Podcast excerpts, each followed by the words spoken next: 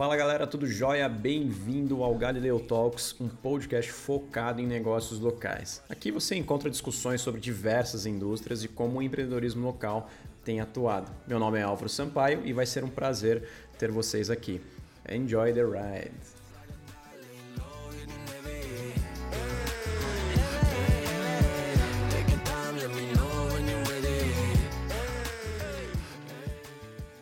No episódio de hoje, vocês vão conhecer o Walter Bassineto, responsável pela quarta geração de um dos restaurantes mais tradicionais da cidade de Espírito Santo do Pinhal, o W Bassi Restaurante.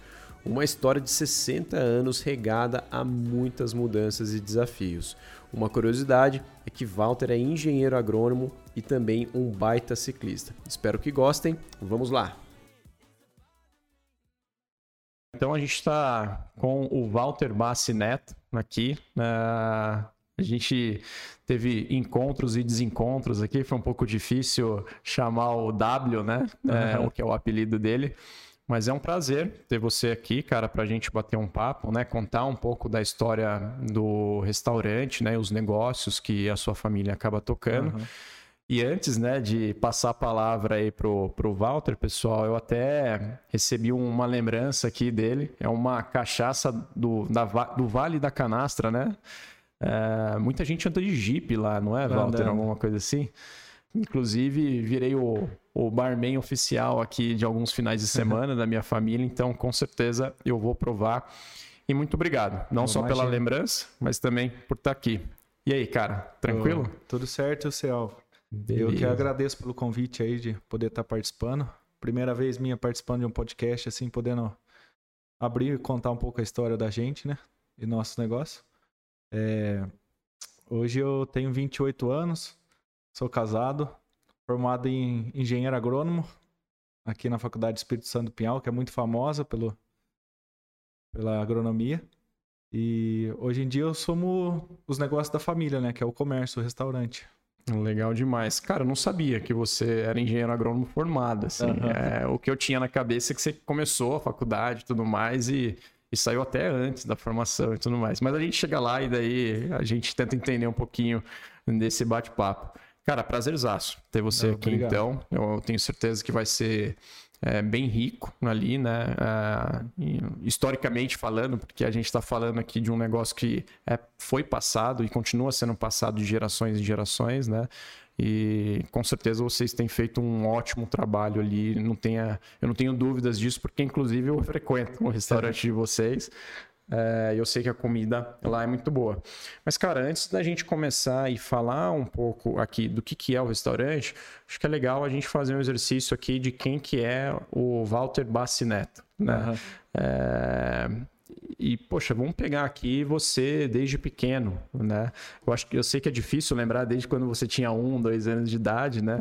Hum. Mas vamos pegar aqui um pouco da construção da personalidade que você é hoje, né? Da pessoa que você é hoje, e linkando com como que você foi criado, dia a dia ali uh, e tudo mais.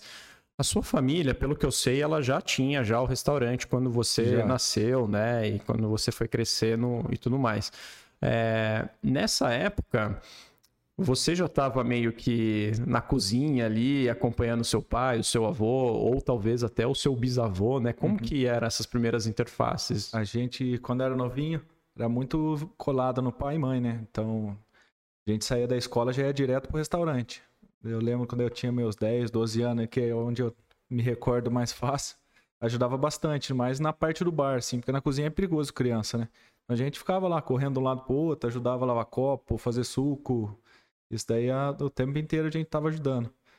E não tinha com quem ficar as crianças, né? A gente tava lá sempre junto no restaurante, ou com avós, os voos.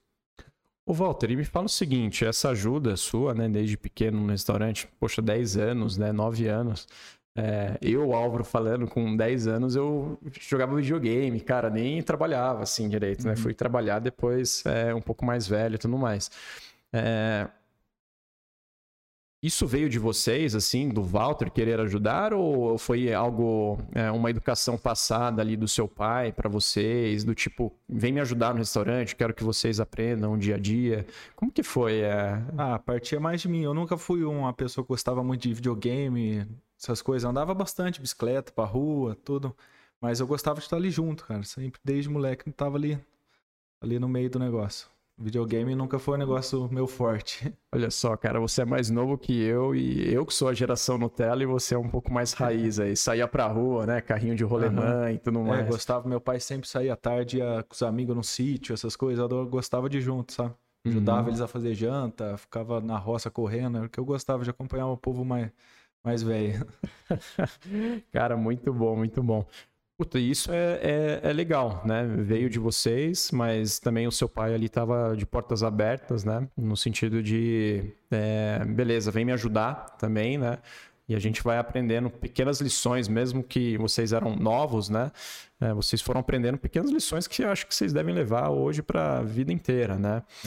E, e, cara, me conta um, um seguinte: o, o, seu pai em si, né? É, aliás, antes de falar dessa geração sua, né? Uhum. Acho que é legal a gente falar como que surgiu o restaurante, né?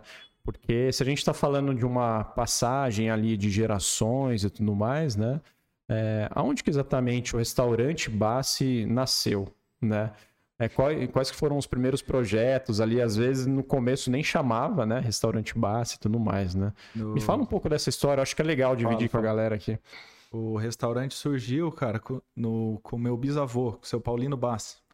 Ele tocava um restaurante que chamava Ipiranga, ali onde era a antiga rodoviária. Para quem é de Pinhal e conhece, a rodoviária antiga, antigamente é onde é o baitacão do Barroca, do Barroca Lanches. Ali era a rodoviária, os ônibus encostavam tudo ali onde é o trailer do Barroca e atrás tinha o um restaurante Ipiranga. Ali era muito famoso, o meu, vend... meu bisavô, né, vendia um lanchinho que chamava Ipiranguinha, umas bistecas. Era bem famoso isso aí. E o meu, meu avô, o seu Walter Bassi, assumiu ali depois o restaurante. Ass... Quando o seu avô ele assumiu, era lá ainda, era né? Lá na ainda, antiga isso. rodoviária e tudo mais, lá né? Lá na antiga rodoviária, lá no Ipiranga. Passando disso, meu avô foi, foi para Brasília. Ficou dois anos em Brasília com o restaurante. Montou um restaurante lá, tudo. Daí veio aquele. Ficou dois anos, estava indo bem. Daí veio aquele, como é que chama? O IA2, que foi que fechou a Brasília, que teve um, um fechou o Congresso de uhum, Brasília. Uhum, uhum. Aí teve que todo mundo vir embora, porque Brasília estava fechada, não podia continuar. Meu avô veio para Pinhal de novo e retomou no, no Recreativo. Isso aí no Recreativo ficou mais uns 10 anos ali no Recreativo, passou no GPA. O GPA era muito famoso, tinha uns bailes, o restaurante em cima também. Era bem movimentado na época. Depois fomos pro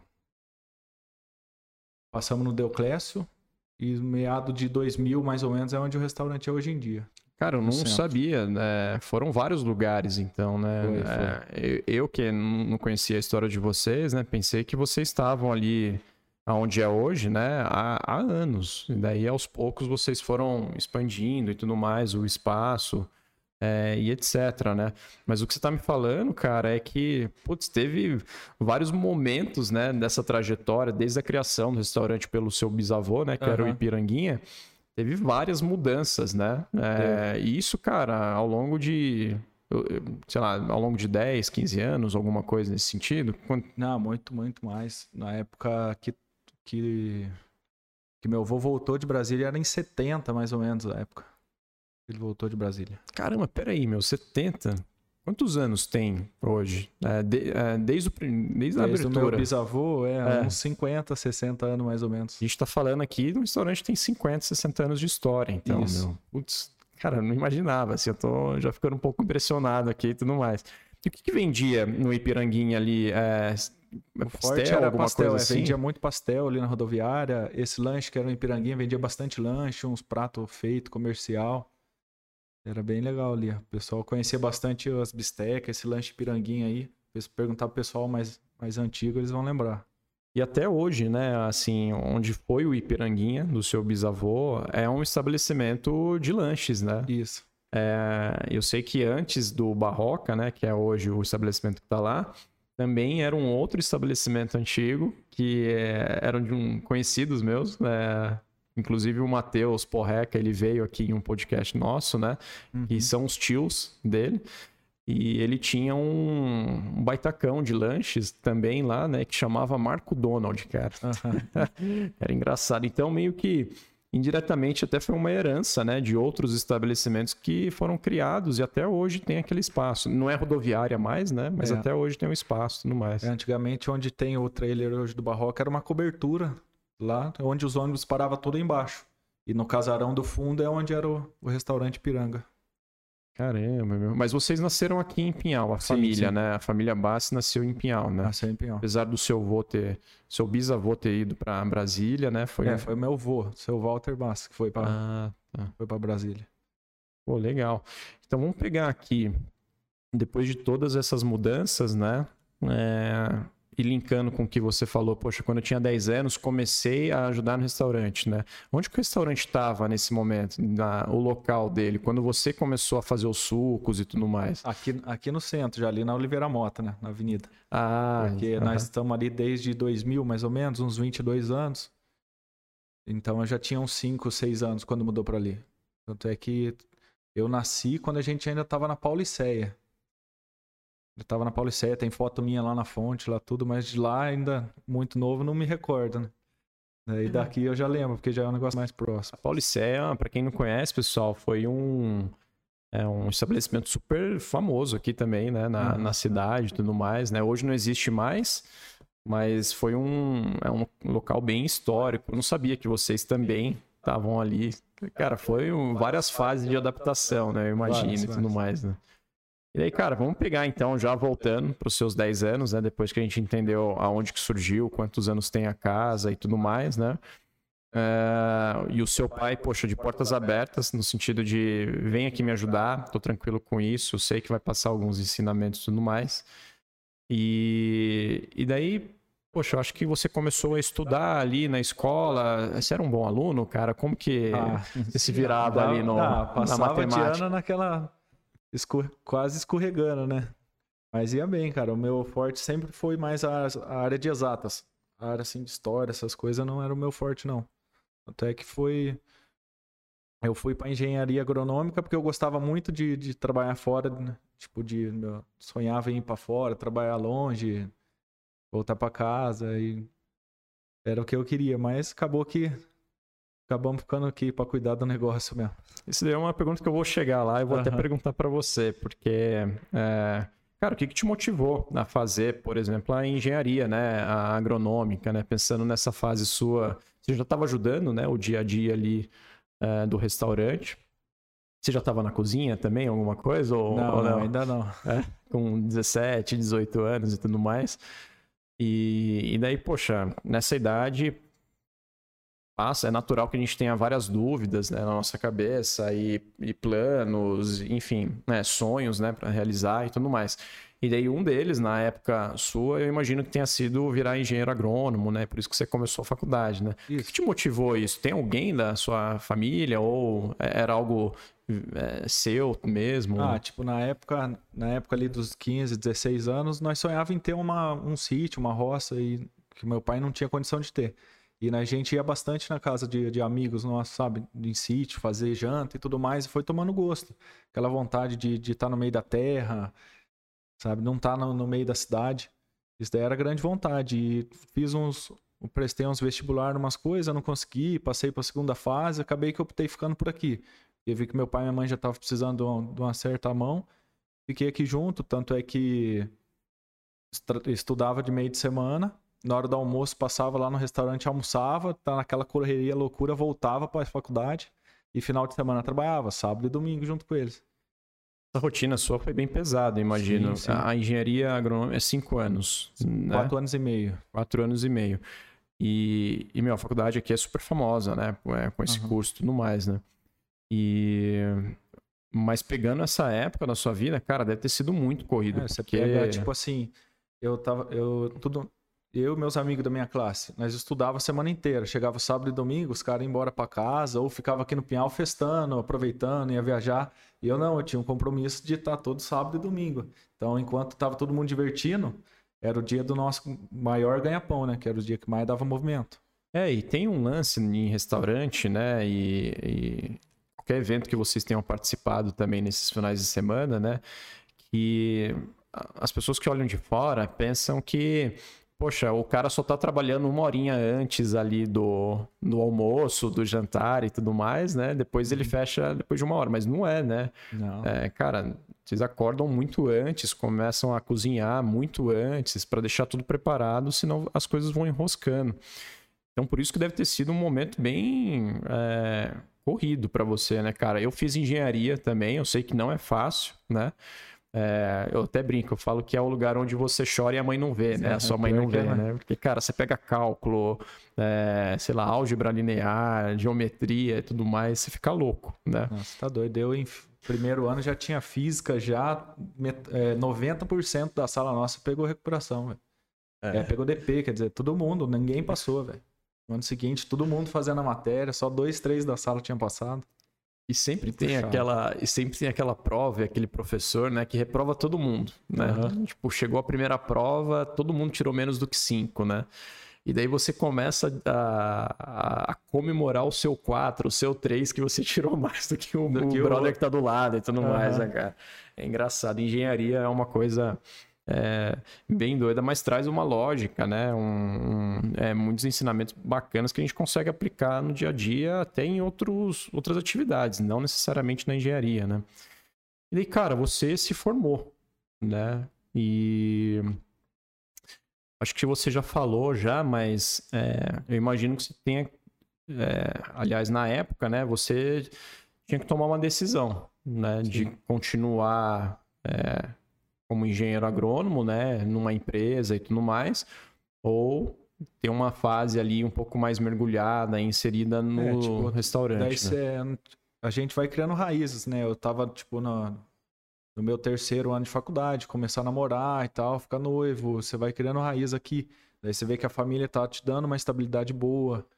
Você, e sua mãe e seu pai precisando, na época você vai modernizando o restaurante, todas essas coisas, você vai ficando preso aqui. Então foi onde eu decidi ficar junto aqui. Vi que o negócio poderia, tem potencial para mais, né? E fiquei aqui. Cara, você fez alguma coisa em São Paulo também? Um... Não? Não, em São Paulo não. Prestou vestibular lá também? Era mais focado aqui na região mesmo. Isso. Ah, legal. É, prestei umas aqui em São Carlos, aqui por perto. Aqui. É. São Paulo não cheguei aí ver. Legal, cara. E é o que você falou, meu, vai criando raízes, né? E, e assim, né, as coisas estão rodando também, você já estava mergulhado, daí eu acho que você tomou a decisão de, poxa, é, é, vou talvez abrir mão ali da engenharia agrônoma, né? E vou assumir o, o, aos poucos, né, o negócio uhum. aqui da minha família, né? É, a sua família, cara, como que ela viu essa decisão, assim, do tipo, não, ah. Walter, você é louco, você se formou, cara, o que você tá fazendo? Vai, vai pra rua, alguma coisa Minha mãe assim. Sempre não é? falou pra mim ir, pra mim ir pra cima, procurar ganhar mais, para não trabalhar tanto, porque o restaurante é um negócio muito puxado mesmo, cara. De segunda a segunda na época, hoje em dia que a gente tirou o domingo, que eu vou falar pra você, cara. Nós não se arrepende nem um pouco, a gente tem que viver um pouco mais também, né? Porque o restaurante ali, nosso, do jeito que a gente trabalha, familiar, se você não tá em cima, cara, o negócio é verdade. não vai, velho. É verdade. E é de segunda a segunda, né, segunda a segunda. Walter? De segunda é, hoje a gente trabalha só de segunda a sábado, né? Não trabalha mais de domingo. Mas na época era de segunda a segunda, não tinha descanso. A gente parava o quê? Num dia de Réveillon, dia de Natal e o dia da, da Nossa Senhora aqui. Então tinha três folgas no, no ano. Mesmo nesses dias, eu tenho certeza que te ligavam e falavam: Meu, a gente tem um evento aqui, não tem como vocês participarem, é, acabar é, fazer uma janta aqui pra gente tudo mais. Eu tenho certeza. E, e, vocês precisaram falar vários nãos, né? Inclusive, Precisava. né? É, então, beleza, cara. Assim, eu entendi então que você já meio que tomou a sua decisão quando se formou. É, pelo que eu tô entendendo, acabou nem exercendo ali um estágio ou algum. Eu, lembro, eu empresa, é? as, as matérias e fiquei ainda devendo o TCC, né? Aí teve um professor que foi a minha salvação. Começou a ligar e tudo mais para mim fazer, me, me deu uma força, entreguei o TCC, fiz a conclusão de curso, formei, hoje tenho o um certificado, tudo certinho. Só que na época já tinha meio que entregado os pontos mesmo, não ia nem fazer o TCC. Você sabe, cara, que eu, eu, sou um pouco parecido também. Eu enrolei pra caramba o meu TCC. Assim, eu já tava num ritmo alto de trabalho e tudo mais. E eu ficava empurrando realmente o TCC com a barriga, né? Eu falei, poxa, eu quero uhum. trabalhar, eu não quero mais fazer é, o acadêmico e tudo mais. Mas faz parte, cara. E daí, beleza, eu acho que você começou então a assumir né, aos poucos cada vez é, mais atividades, né? Uhum. No restaurante e tudo mais. E a pergunta que eu faço, né, é quando que você acha que virou um pouco a chavinha no sentido de, putz, é, você tinha o primeiro estágio, que era você ajudando ali nos sucos e tudo mais, e daí provavelmente você deve ter tido uma segunda, um segundo estágio de quando virou mais sério, você estava englobando mais atividades, é, uma expansão de equipe, alguma coisa, alguma decisão é, que impactou o negócio também. Acho que você já fazia parte disso, né? É, você lembra de alguma situação que algum flashback que você tem que fala, putz, isso aqui é mais sério realmente do que eu pensei uhum. e tudo mais? O que, eu, o que eu mais me recordo, assim, foi no final mesmo. Eu falei, agora eu preciso vestir a camisa, né? Não tô mais na faculdade, tem que chegar mais cedo, tem que tocar o negócio. E foi aonde eu fui entrando devagar, fui tomando na frente ali de compras, de, de... ajudo meu pai hoje em dia na compra, hoje faço fiscal financeiro do restaurante foi de introduzindo devagar. É, até a Stephanie, minha esposa, fala que e ela que virou a chave minha, porque antigamente acordava tarde, não tomava café da manhã. Aí nós começamos com esporte, hoje em dia nós andamos bastante de bicicleta. E o negócio faz, como é que fala? A disposição é outra, né, velho? O esporte. Você acorda cedo, tem ânimo para treinar, ânimo para trabalhar. Cara, foi a primeira dama, então, que puxou a orelha ali, ah. falou: Meu, vamos acordar cedo, né? Começar a fazer os esportes. Na verdade, eu tava um dia no restaurante, cara. Falei: Preciso fazer alguma coisa da minha vida, cara. Preciso dar uma, dar uma melhorada na minha saúde. É. Até que na, antigamente eu nem ia em médico nada, tinha medo de saber o que tinha. Então, falei: Nem vou no médico, alguma coisa eu tenho, depois eu vou ficar encanado.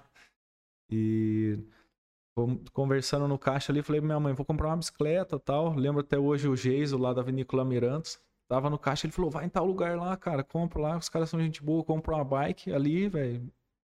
Tipo, tomei a picada mesmo do esporte. Ano que era quando você comprou? Foi no final de 2016. Hum. Eu comprei uma bicicleta. Cara, são seis, sete anos ali já. andando, já de bike. Vai dar uns né? seis anos quase. E, e, daí a primeira dama acompanhava também Sim. você nessa rotina e tudo mais, né? Ah, antes a gente já tinha tentado fazer de tudo, fazer academia, caminhada, mas não era o meu forte, não. Não, não gostava muito. A bike foi paixão à primeira vista. É.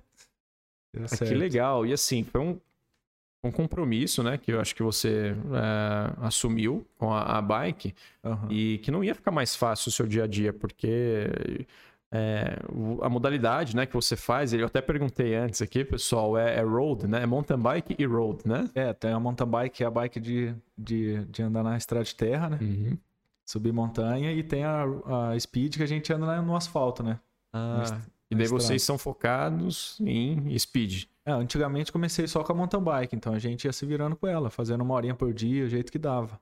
Hoje em dia, de meio de semana, eu ando com a speed, é no asfalto, na estrada, vou até um pouquinho para frente do pedágio, volto, que é um treino mais rápido, não suja tanto, uma bicicleta que dá menos manutenção. Daí, final de semana, nós faz a mountain bike, que é o que nós gosta mais, né?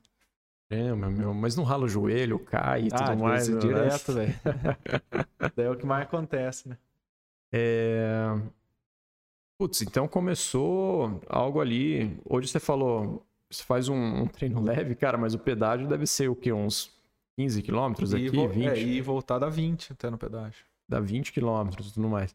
E você chegou a participar de competição, alguma Sim, coisa? A gente assim? participa bastante de competição. A gente vai em competição, eu e minha esposa, como um desafio pessoal nosso. Tipo, eu não quero subir em pódio ou nada. O meu uhum. desafio é terminar aquela prova. Antigamente, quando eu comprei uma bicicleta minha, pesava 50 kg a mais, eu não conseguia chegar no Caco Velho e voltar, cara. E dar 6, 7 quilômetros. Então, hoje em dia, se andar 50 de montanha na estrada de terra, tipo, é uma superação muito grande para mim. Tanto é que eu vou nas provas, eu não vou para terminar em primeira, em segunda, em terceira, eu vou para mim terminar a prova. É um desafio pessoal, não tenho Cara, isso é legal, meu, porque a única, é, é, o desafio que você. A única pessoa que você precisa superar, né, é, é você, você, mesmo, mesmo né? né? Olha que legal, meu. E. E, o que, que você aprendeu? Eu acho que é legal, cara. Eu gosto muito de cruzar esportes, né? Com negócios e tudo mais, né? Uhum. E vamos pegar essa fase da sua vida, 2016, 2017, quando você já começou com uma rotina intensa ali, não só no restaurante, né?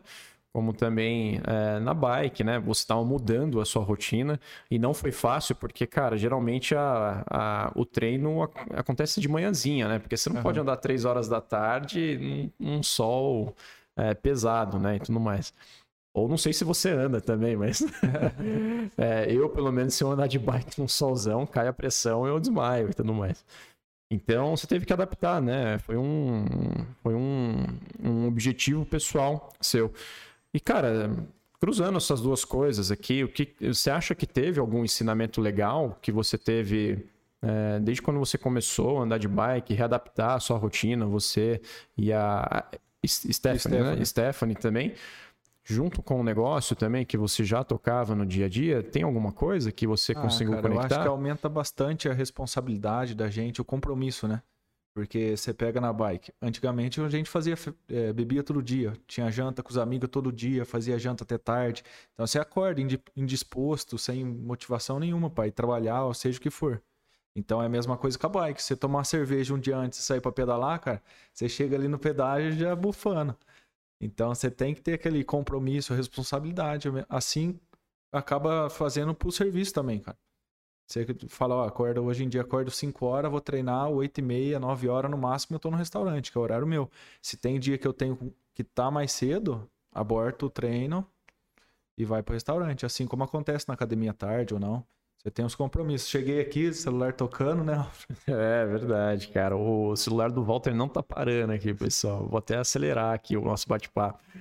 Mas, puta, cara, é legal. E realmente eu sei que você levou isso é, ao longo dos anos e gosta até hoje, né? Uhum. Às vezes eu até tô mexendo no Instagram e vejo você com uma bike indoor, né? Você uhum. fez toda uma instalação na sua na sua casa tudo mais e treina até debaixo é, de tipo, chuva, né? Vamos falar é, assim. Ontem eu fui treinar e até o Juan aqui, aqui de Pinhal que treina, ele falou: uh, o indoor a gente já deixa a bike já pronta, montada em casa pra gente treinar. Então nisso aí a gente ganha o quê? Meia hora, uma hora de sono a mais. E a gente tem a rotina que é estressante. Chega no serviço, aquele dia, nem todo dia é, é mil maravilha, né? Da BO, você não consegue pagar a conta, fica com pensando ah, como é que eu vou pagar aquela conta amanhã. Então é desgastante. E você treinar em casa ali, você chega já tá tudo montadinho. Você não precisa. Você, qualquer roupa que você põe, ninguém vai te ver. Eu põe só um shorts e treina, faz uma horinha, meia horinha, toma banho, já tá em casa. Não tem o perigo de, tipo, de furar um pneu, você ter que pegar carro, voltar. Então, você acaba que você ganha ali uma hora no seu dia. Verdade, cara. E quando tá chovendo também, você é, consegue tá lá é, se, é, se, virar nos 30 e tudo mais, né?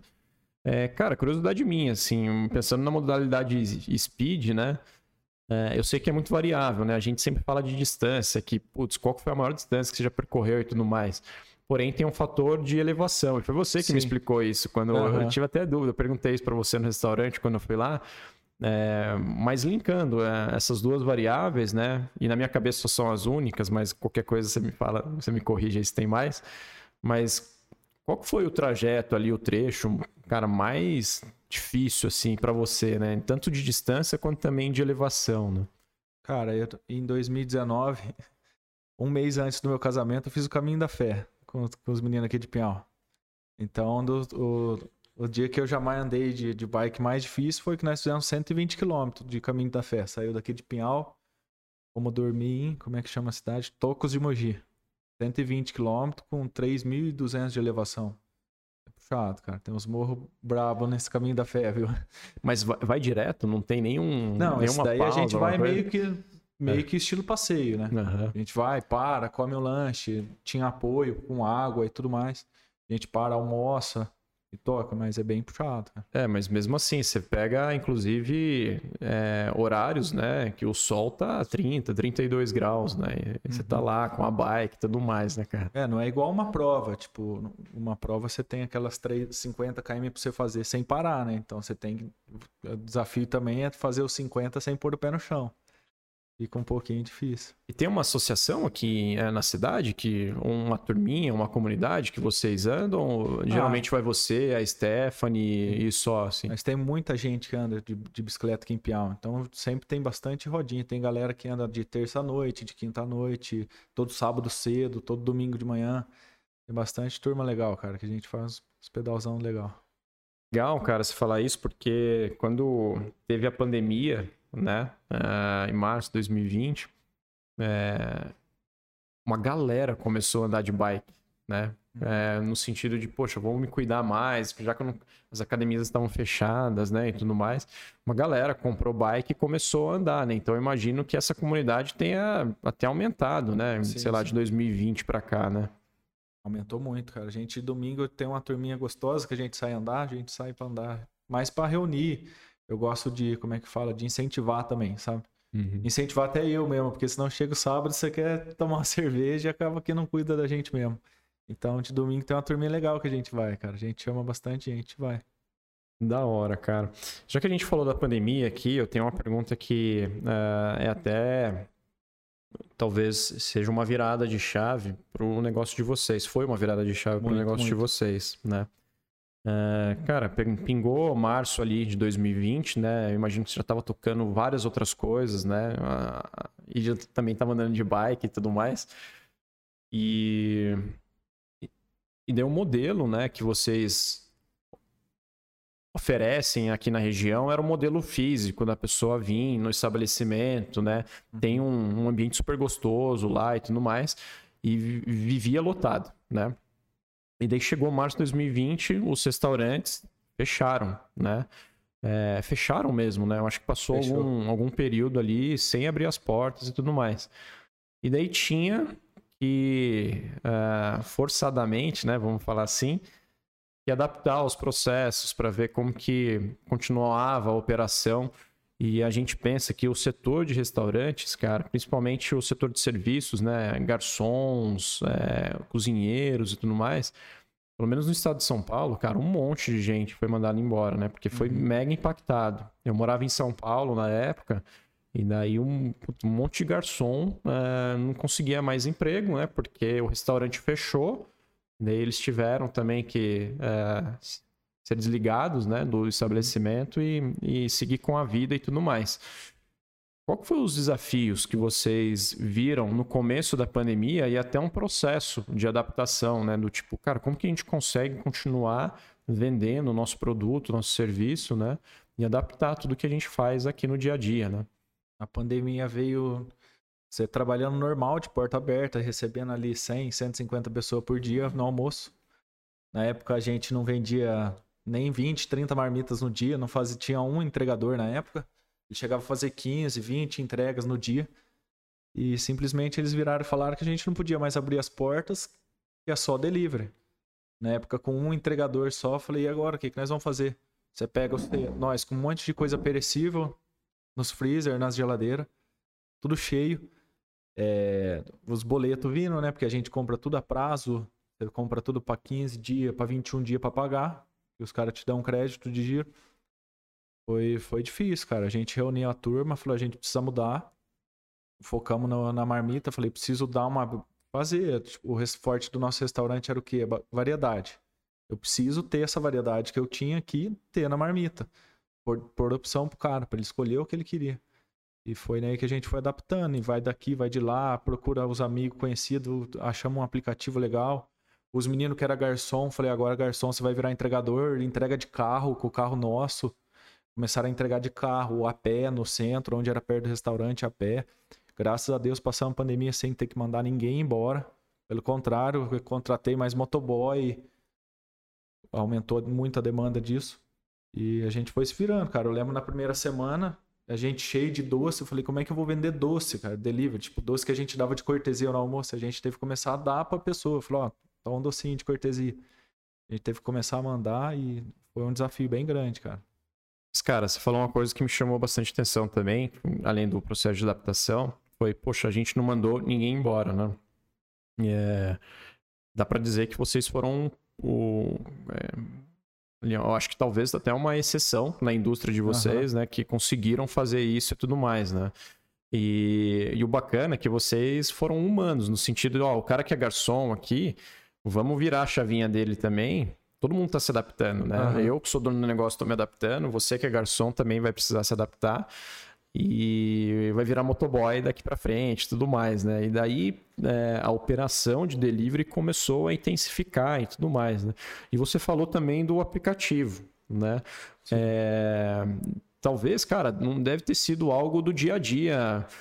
Para você, talvez sim, né? Que já é uma geração é, que já usa já aplicativo bastante. Mas como que o seu pai ali, ou talvez toda a família, né, também é, entenderam o uso do aplicativo? Eles foram tranquilos assim? Ou falaram, ah, putz, isso daqui não funciona, esquece tudo mais? No começo eles ficam meio com o pé atrás, mas eles viram que precisava fazer alguma coisa. Você tem que criar mais ramal de comunicação, como assim? Você tem que ser mais visto. Então o que eu comecei a usar, publicar muito mais forte Instagram, Facebook, o cardápio do dia, hoje em dia é o que faz todo dia no Instagram, no Facebook, a gente publica todo dia o cardápio para fomentar o cara também. Ele olhar, eu, puta, hoje lá no Basta tem aquele contra filé, molho de madeira, vou, vou ligar e vou pedir. Então a gente teve que aparecer mais. E foi onde a gente descobriu esse aplicativo, que é uma mão na roda mesmo, a pessoa já faz o pedido tudo sozinho, tem atualizado o cardápio do dia. E o WhatsApp, a gente não tinha o WhatsApp do restaurante, só tinha o telefone. E na pandemia, você ter que vender, tipo, Chegamos a vender 300, 400 marmitas de porta fechada só com um telefone. Era um negócio complicado. Então a gente teve, criou o Instagram, o WhatsApp, uhum. esse aplicativo que já é. Já, o pedido já sai pronto, né? Não é igual no telefone, a pessoa liga, oh, vê uma marmita assim, assim, assado. Você perde uns 5 minutos com a pessoa no telefone. É verdade. O aplicativo não, ele já chega o pedido pronto. Então o processo fica bem menor, né? Caramba, meu. Então foi uma fase de reestruturação e assim, não foram anos de reestruturação, foram meses, né? É. Todo mundo tinha pressa ali porque as contas estavam caindo, né? É, que o mais. garçom virou motoboy. É, tipo, a gente tinha o carro nosso, o garçom falou, não, você vai encher o carro aí e vai só com as marmitas, tá? mas no seu endereço. Falei, te pago a internet do seu celular, põe no GPS, tem o um mapa aqui, nós vamos ter que se virar desse jeito. Meu, legal. E antes, então, o seu negócio, que já era um estabelecimento físico, o pessoal ia lá é, e comia lá, né, antes da pandemia, o, a operação de delivery era é residual ou era forte já Não, antes antigamente, também? antes da pandemia, o motoboy meu fazia 10, 15 entrega no dia. A gente vendia 30 marmitas no dia, vamos, vamos ver lá. E daí depois de todo esse processo de adaptação, e pelo que eu entendi aqui, foi criação do Instagram, é, você começou a usar o aplicativo, né? É, que Instagram, mastiga verdade, todas as informações. eu já tinha, só não, não, não, não, não como é que fala? Não, não, era ativo, né? Não era tão ativo igual hoje, cara. Entendi. E a gente tem que usar mais dessas ferramentas, que elas auxiliam é. muito, cara. Vale muito a pena. E linka com o que você falou. Falou, cara, a gente precisa de mais canais, né? De, de comunicação e tudo mais. Né? Uhum. Instagram é uma baita ferramenta também de vendas, né? Então foi o Instagram, foi é, o aplicativo, né? De pedido. E também até uma reestruturação ali de equipe no termo de função, né? É, de logística, né, logística. Pô, a gente falou, mas por onde a gente vai montar essas marmitas? Você vai tirar direto da tipo do, da panela do fogão, não vai? E aí foi aumentando a demanda, a gente foi reestruturando. Onde a pessoa se servia, a gente começou a montar marmita. Saiu menina da cozinha que estava tranquila e ia ajudar a montar marmita, porque até então ninguém conseguia, sabia montar uma marmita lá para nós. Foi um desafio bem grande. Quantas pessoas é, tinha no restaurante na, na pandemia já? De funcionários? É. Fala. A gente tinha uns. Os uns... diretos e indiretos, né? É, tinha uns 8, 10, fora eu, uhum. meu pai, minha mãe e minha irmã, né? É, daria uma força de trabalho aí de umas 12 pessoas, é, 11 pessoas. Hoje em dia a gente tem 9 registrados. Uhum. Daí mais, rest... mais os motoboys que são terceirizados e, e mais nós quatro da família. Caramba, cara. E daí quando pingou a pandemia, o delivery bombou, né? Você usando aí o, né, esses veículos e tudo mais. E quant, quantas marmitas saíam no dia? Cara, chegamos a vender 300, 400 marmitas na, por Caramba, dia na cara. pandemia. Caramba, meu. Foi, foi bem rush. No começo a gente ficava um olhando pra cara do outro, né? Ficava eu, meu pai, minha mãe, e agora o que, que nós vamos fazer?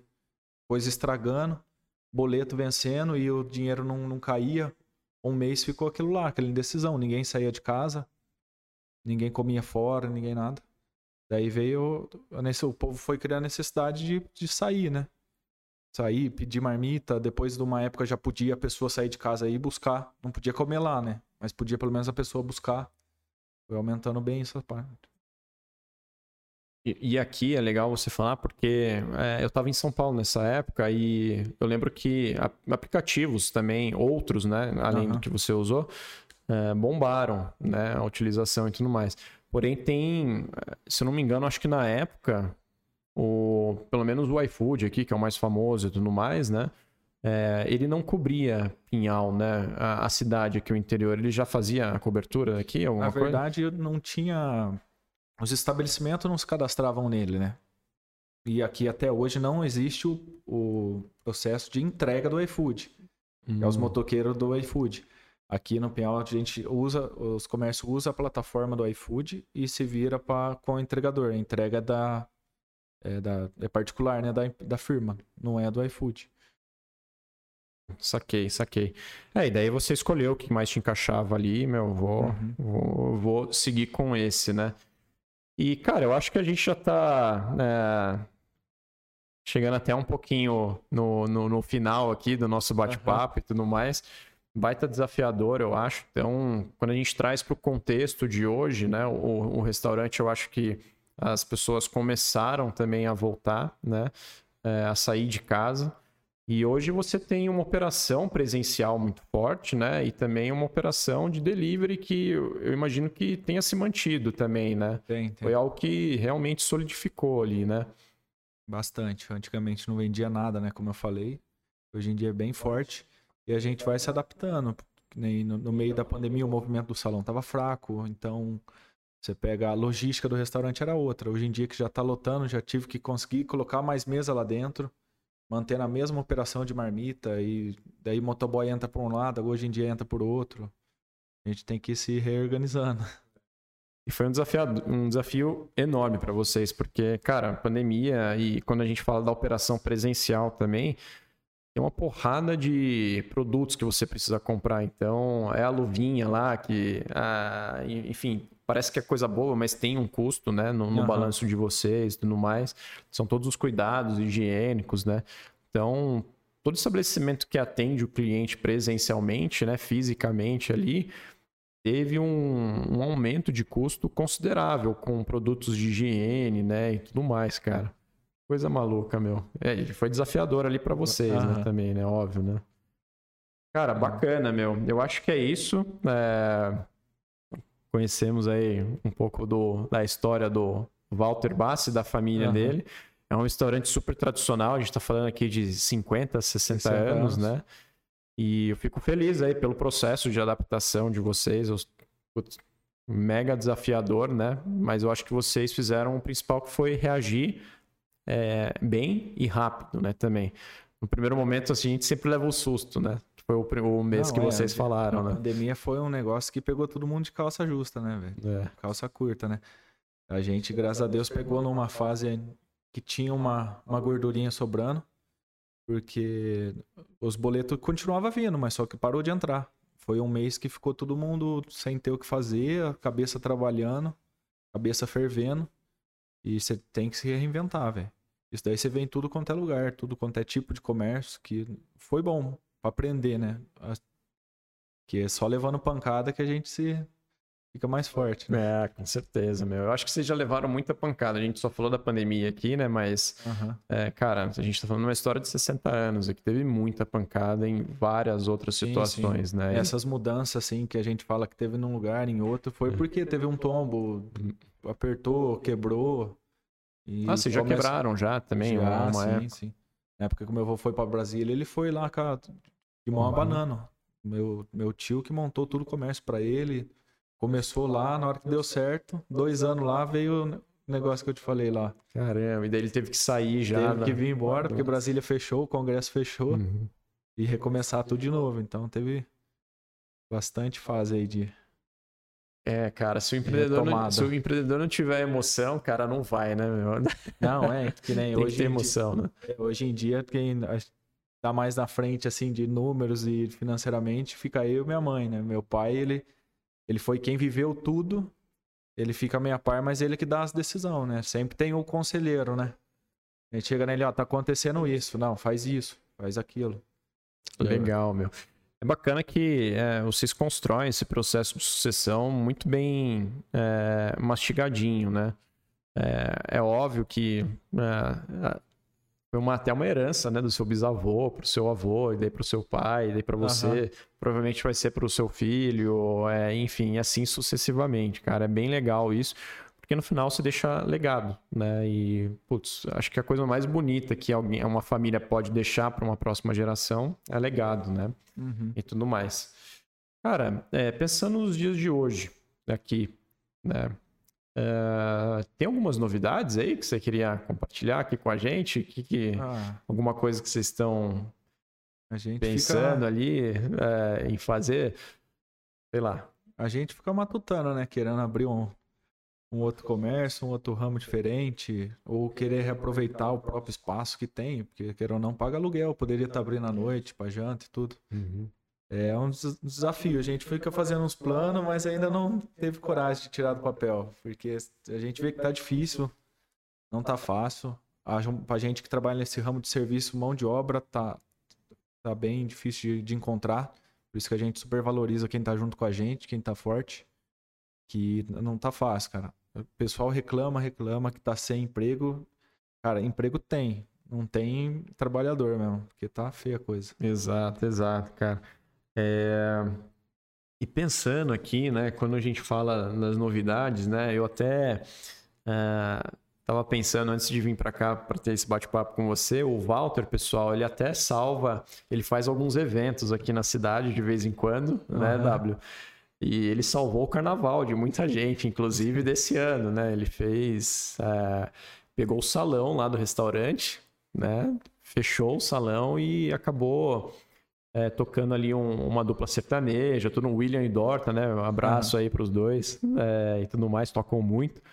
E, e, salvou o carnaval de muita gente, né, cara? Que tava tudo fechado, né? E tudo é, mais. Porque não podia ter nada, a gente dos estabelecimentos podia estar aberto 100%, então tinha 90 cadeiras, 90 lugares no restaurante, vendemos 90, 90 ingressos, assim, ingresso entrada, né? O cara reservou o lugar dele. E fizemos lá, foi gostoso, cara. Todo mundo sentado. Vamos ver se a gente consegue fazer mais umas aí pra frente. O pessoal gostou bastante. Legal demais. É, vai um spoiler aí, então. O Walter deve estar tá mastigando alguns eventos ah, o Dorta, aqui. O Dorta fica louco em cima de mim já para fazer o próximo. Canta é. muito também, cara. Os dois, os meninos lá cantam demais, cara. Walter, eu acho que é isso. É... Obrigado por ter vindo aqui, tá? É, eu acho que a gente passou ali é, mais no, quem é o Walter Bassi, né? Uhum. Do, que o negócio em si. A gente falou também, né? Do, das dificuldades e tudo mais. Mas é interessante o, essa vitrine, usar esse espaço aqui para as pessoas conhecerem você, né? Conhecerem o Walter Bassi Neto antes de conhecerem o Walter Bassi Neto, é, proprietário uhum. ali do restaurante Bassi, né? Então é para criar empatia e tudo mais. Eu acho que a gente fez bem isso no nosso bate-papo e foi um prazer, cara, ter você eu aqui. Eu que agradeço. Teve bom demais. Legal demais. E tem uma última pergunta que eu uhum. faço para todo mundo que vem aqui, né? Dessa trajetória. E cara, imagina aqui desde uh, das dificuldades do seu bisavô até a geração atual, né, que está assumindo o negócio e tudo mais, né? dessa trajetória de 50, 60 anos, é, o quanto que você, e pensando no percentual aqui, o quanto que você atribui para sorte exclusivamente, isoladamente, e o qual é, e quanto você atribui ali para esforço, resiliência, né? Porque uhum. você falou, poxa, quebra, quebramos, né? Depois voltamos e tudo mais e força de vontade, e, enfim, é, tudo isso, né? Qual que seria a sua resposta para essa pergunta? Cara, eu, eu diria que eu acho que é meio a meio. Porque sorte todo mundo tem. Só de a gente estar tá aqui, ter saúde, ter o que comer, o que beber, graças a Deus, vindo de uma família de uma estrutura boa, de passar uma educação boa da gente, pra gente, né? E a outra metade eu acho que é, esforço da gente, porque pai e mãe ensinam o caminho bom pra gente. Tem, você tem, eu tenho, tive, tem amigos que um tá, tá indo pro mau caminho e um tá indo pro bem. O do mal sempre te puxa, quer te arrastar junto. E vai de você, velho. De você acordar cedo, querer batalhar, falar essa semana não, eu tenho que essa semana eu tenho que resolver esse negócio. Só depende do você, cara. Ah, eu preciso emagrecer. Depende de, de você, cara. Não depende de ninguém. Não adianta você ir nutricionista, em nada. O cara vai te dar o segredo. Mas quem vai executar é você mesmo, então. Eu acho que eu diria que é meio a meio mesmo. Porque sorte todo mundo tem. De estar tá aqui, saúde, família. E Sim. daí a outra, a outra metade depende de você, correr atrás do, daquilo que você quer. Porque não adianta você ficar dentro de casa rezando, pedindo pra, pra sei lá quem, que não vai cair do Acordando céu. Acordando tarde, é, né? Também. Acordando tarde, não, não ficando até tarde. Tipo, deu um BO no restaurante. Esses dias era meia-noite, nós estava lá porque uma câmera fria parou e liga para conhecido, para outro, ou precisa de ajuda, senão a gente perde tudo que tem lá, né? É verdade, todos os mantimentos, todos os mantimentos né? É. Então tem dia que não é impre é imprevisível. Às vezes, num dia do aniversário de alguém querida, você tem uma janta, alguma coisa, você não consegue acabar indo porque você é. tem um compromisso com aquilo. Então, é... depende da gente. Eu falo que tudo depende da... do querer nosso. E, cara, vocês trabalharam muito já. É, eu de fora olhando aqui, é, eu lembro, é, a gente tem um clube grande aqui em Pinhal, né? E tinha várias festas nesse clube, né? E, e daí vocês faziam o bar né, desse clube e tudo mais. Então, quando a gente estava indo pro rolê, vamos falar assim, pra festa, né, aproveitando e tudo mais, meu, é, você e a sua família tava lá no bar, né, uhum. uh, servindo as pessoas, cozinhando também no mesmo tempo. É, e isso te traz muitos frutos, né, cara? Então, Sim é, força de vontade. É, vocês realmente colocaram a mão na massa ali e foram consistentes durante muito tempo, estão sendo consistentes até hoje, né? Então, do meu lado aqui, cara, parabéns mesmo pelo negócio de vocês, né? Obrigado. né? Eu acho que vai vir muitos ensinamentos ainda, né? Mas no nosso bate-papo hoje a gente conseguiu também tirar aprendizados importantes, né? E eu acho que é isso. Cara, obrigado. Obrigado eu, eu que agradeço. Obrigado pela cachaça. Vou começar a fazer as caipirinhas, daí eu te dou um feedback se é bom ou não. Ah, depois você me conta o que você achou aí. Mas o pessoal fala bem dela, viu? Já dei pra uns chegados. Quem gosta, gost... falaram que é muito boa. Vou até tirar foto quando eu abrir ela. Tem um último recado que você quer passar aí pra galera? Ah, cara. Estamos correndo atrás do nosso melhor, né? Isso que eu falo. Cada, ah, dia, né? cada dia a gente tenta ser melhor no, no é. próximo. E vão, tá, pessoal? Ah, ah, aliás, antes da gente terminar aqui, o Instagram do, do, do restaurante de vocês, caso alguém queira acessar e ver as marmitas, onde que ele pode? É, Qual que é? É arroba wbassi restaurante. Uhum. Beleza. E daí você, vocês atendem também? Isso, no Instagram a gente tem um link nele já ali na bio. Uhum. E dá para a pessoa fazer o pedido já, que fica aberto das 10h30 até a 1h30 da tarde, que é para fazer os pedidos das marmitas. A gente posta todo dia o cardápio no store, o link no store para a pessoa entrar no aplicativo. Ou senão, lá já tem o número do WhatsApp também, se a pessoa tiver alguma dúvida para ligar. Número do fixo. Canal não lá. vai faltar, né? Canal, Canal, de comunicação, pelo não, jeito. Não, espero né? que não. É legal. Até porque o telefone tem hora que dá umas congestionadas mesmo, cara. Você pega um pessoal, uma pessoa que você tem que dar um pouco mais de atenção, acaba que ele fica travado. Muita gente pergunta, pô, mas ligo lá só dá ocupado. Eu falo, oh, mas tem o WhatsApp nosso, o aplicativo. Porque daí no, no, WhatsApp tem uma pessoa o tempo inteiro. Então, nem que ele demore uns 5 minutos, ele vai te responder. Agora o telefone, às vezes, dá uma congestionadinha. É, faz parte, né? Tudo Faz mais, parte, né? né? Mas eu acho que querem contato, não vai. É, tem várias maneiras ali uhum. de falar com vocês, né? Meu, brigadão aí, dá aquele soquinho da pandemia oh, e a gente finaliza. Pessoal, então tá aí o Walter Bassi Neto, eu acho que uma história aí de é, sucessão, é, uhum. escolhas importantes aí na vida, né? Eu vou virar engenheiro agrônomo ou não, né? E inclusive linka com um pouco com o esporte, né? Ele é um ciclista ali é, bem ímpar. Já muitas pessoas já disseram isso para mim antes da gente ter esse bate-papo. E quem sabe no ano que vem ou até esse ano você faz um caminho da fé aí de novo, né? Também. Precisa, precisa. Bem desafiador, bem legal, cara. Valeu, Bassi. Obrigado, irmão. Abraço. Tchau, tchau.